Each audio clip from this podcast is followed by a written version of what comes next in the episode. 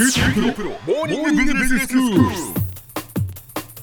日の講師はグロービス経営大学院の田久保義彦先生です。よろしくお願いします。よろしくお願いします。会社員が抱えるいろんな悩みを先生に答えていただいております。先生、はい。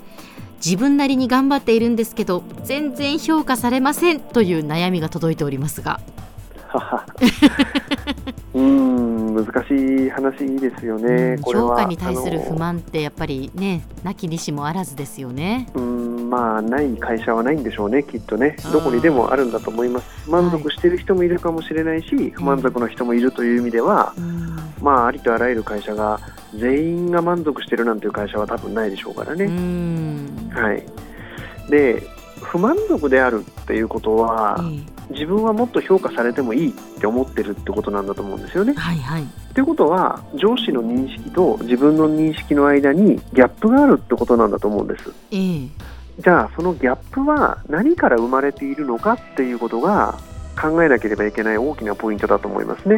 はい。例えば小浜さんが上司で部下の方が仮にいらっしゃるとして評価をするってことを考えますと。ええ。すごい頑張ってくれてますと。うん。でも小浜さんがしてほしいことの方向とは違う方向にすごい頑張ってる人がいたらこの人のことどう評価しますか？ああそれはすごい頑張ってるんですよ。頑張ってるけどやっぱりその方向じゃなかったら評価はできないですね。ですよね。ええ。でそうすると評価がずれる最大の理由の一つはええ。上司が行ってほしい方向に行っていない。でもすごい頑張っている人はあらぬ方向に全速力で走っているっていう可能性があるわけですよ。なるほど。これ結構悩ましいと思いません？もったいないですよね。そうなんですね。本人がすごく頑張ってるのに。そうなんです。でこれはええ。両方の問題なんですよね。つまり評価者である上司である人がええ。そっちじゃないよってちゃんと言ってあげなければいけないという問題もありますよね。はいはいはい評価される側はええこっちでいいですかって時々確認しなければいけないってこともありますよね。両者のだからきちんとこうコミュニケーション、うんその同じ方向を向くための努力をお互いがしているかっていうことですね。そういうことだと思います。まあ部下からしてみれば、ええちゃんと報告を入れているかみたいなこととか、はいはい。例えばダーって走って、うんあらぬ方向をだいぶ走っちゃった後に、ある日突然報告みたいなことをするとですね、ええ上司としては直しようがなかったみたいなことがあるかもしれないですよね。そうですね。はい。特に怖いのは、ええ例えば本社が東京にあって、はい。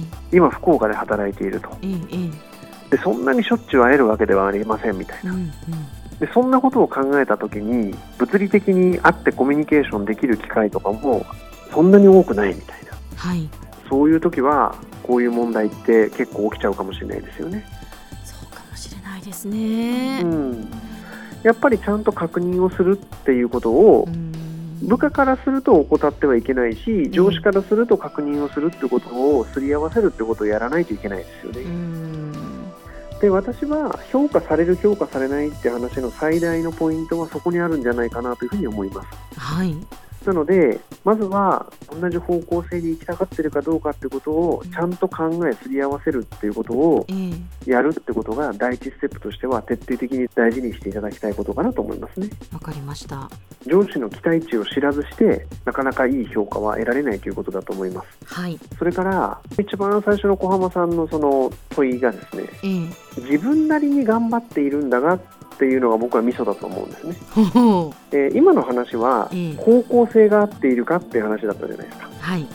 で次は自分なりっていうのはうん。レベルの問題だと思うんですよね。頑張るレベルの問題。もしくはお仕事のクオリティの問題だと思うんです、クオリティですね。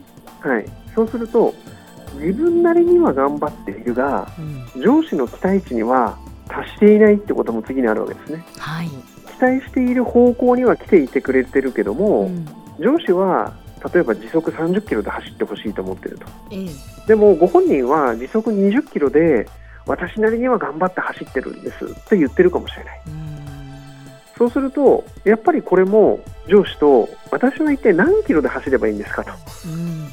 いう話をちゃんと握っておかないと最後に蓋を開けてみたら思ったほど評価されてなかったみたいなこともあるでしょうね。うだから方向ってこととええ。レベルってことの2つが合わないとはい。評価というものに対してはいつまでたっても不満が残るってことになっていってしまうんだと思います。そうなんですね、うん。どっちかがずれていてもやっぱり不満になるっていうことですよね。うん、あの来てくれてた道はいいんだけど僕の期待値は100だったんだよね。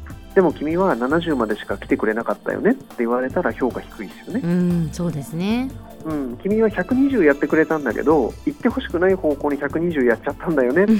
これも評価低いですよね、そうですね。どっちも救われないですね、うん、えだから結局やっぱり上司と部下の間でえ先輩と後輩の間で期待値っていうものをどういうふうにすり合わせるかっていうことが評価に対する不満を減らすってことの大きなポイントだと思いますはい。あと意外と多いのはこれは会社側とか上司側の問題かもしれませんけどもええ。後出しじゃんけんみたいになっちゃうことっていうのがやっぱり多いのかもしれないですよね。一番最初に目標を決めた時とかはそんなこと言ってなかったのにみたいな。あで、得てしてあるのは、上司からしてみると、いやいや、これだけ環境が変わっちゃったんだからしょうがないよね。ーでもそこで大事なことは、環境が変わっちゃったんだから、じゃあ、新しい目標としてはこれをちゃんと設定しようねっていう会話がないままに、はい目標は昔のまま、でも評価は新しい基準でみたいなことになってしまうとえ、え当然不満は募りますよね。そうですねうん。で、これは上司側に大きな問題があると思いますが、ええもし不安なんだったらそういうことも含めてちゃんと確認をするっていうようなことを、まあ、メンバー側からもやれたら一番いいのかもしれません、うん。では先生今日のまとめをお願いします。えー評価これに対する不満というのはそこここにあると思うんですけども大きなポイントはちゃんと上司との期待値のすり合わせをするということだと思います。で期待値のすり合わせは大きく分けるとどっちに向かっているのかという方向性の問題とその方向性があった上でどれぐらいのボリュームのもしくはどれぐらいのスピードのそういうレベル感を合わせる2つのことを日々のコミュニケーションの中で実現していく。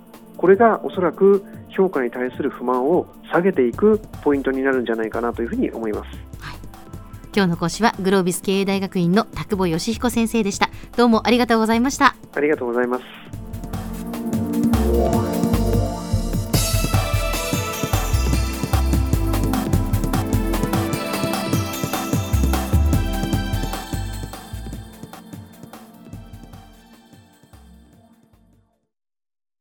QTPRO は通信ネットワーク、セキュリティ、クラウドなど QT ネットがお届けする ICT サービスです。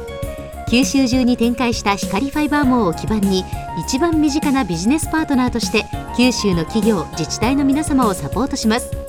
詳しくは QT プロで検索を。